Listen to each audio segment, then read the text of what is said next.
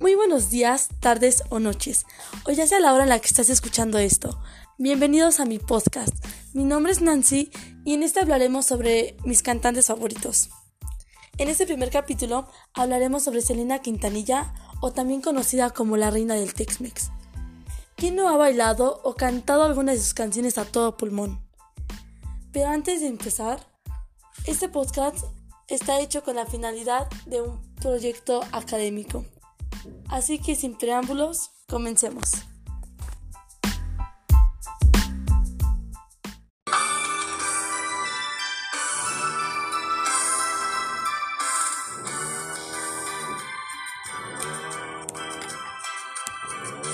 Entre sus más grandes éxitos se encuentran como La Flor, La Carcacha, Amor Prohibido, El Chico del Apartamento 512, No Me Queda Más, Bidi Bidi Bombo, Fotos y Recuerdos, Si una vez, Tecnocumbia, Baila esta cumbia, I Call Fall in Love, Tú solo tú, Dreaming of You. Y Siempre hace frío, los cuales se convirtieron en populares en muchas partes del mundo, especialmente Estados Unidos y América Latina.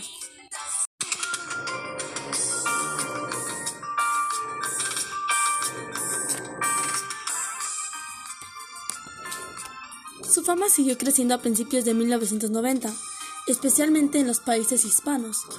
Selena lanzó Entré a mi mundo en 1992, que alcanzó el número uno en el Top Billboard regional mexicano durante ocho meses consecutivos. Uno de sus sencillos, como La Flor, el que estamos escuchando de fondo, se convirtió en su canción insignia.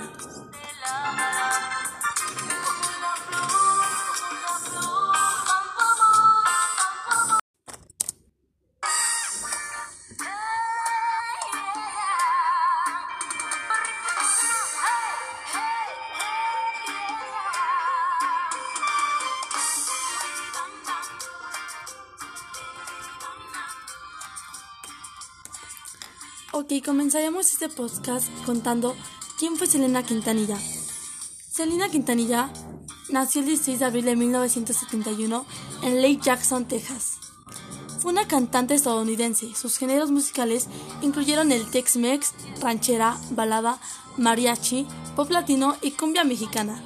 Además de su carrera principal como cantante, también fue una empresaria, modelo, bailarina, actriz y diseñadora de modas mejor conocida de forma simple como Selena, es considerada una gran exponente de la música latina, con ventas superiores a los 90 millones de discos a nivel mundial, lo que la convierte en una de las latinas con más discos vendidos, solo después de Gloria Estefan y Shakira, quienes han vendido respectivamente alrededor de 90 y 100 millones de copias a nivel mundial. También es conocida como la reina del Tex-Mex, reina de la cumbia y la reina de la música latina. Fue nombrada la artista latina más influyente y de mayores ventas de la década de los noventas, por la revista Billboard, así como ser la única artista femenina en haber tenido cinco álbumes al mismo tiempo, clasificados en la lista de Billboard 200. Además, en 2020 fue declarada por la misma revista como la artista latina femenina más grande de todos los tiempos. En 2016 y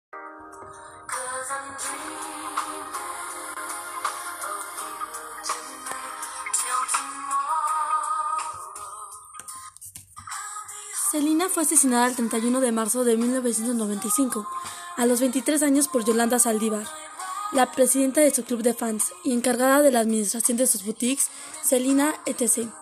Su vida fue llevada al cine en el año 1997, bajo el título de Selena, protagonizada por Jennifer López, quien da vida al personaje de la cantante. Ese mismo año, el 25 de mayo en Corpus Christi, se inaugura el Mirador de la Flor, donde se encuentra una estatua de bronce en su honor.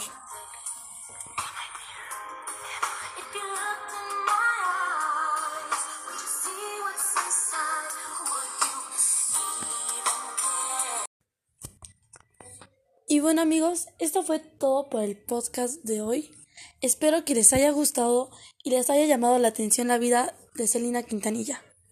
Nos vemos en el próximo podcast y ya después descubrirán quién es el próximo cantante de quien estaremos hablando.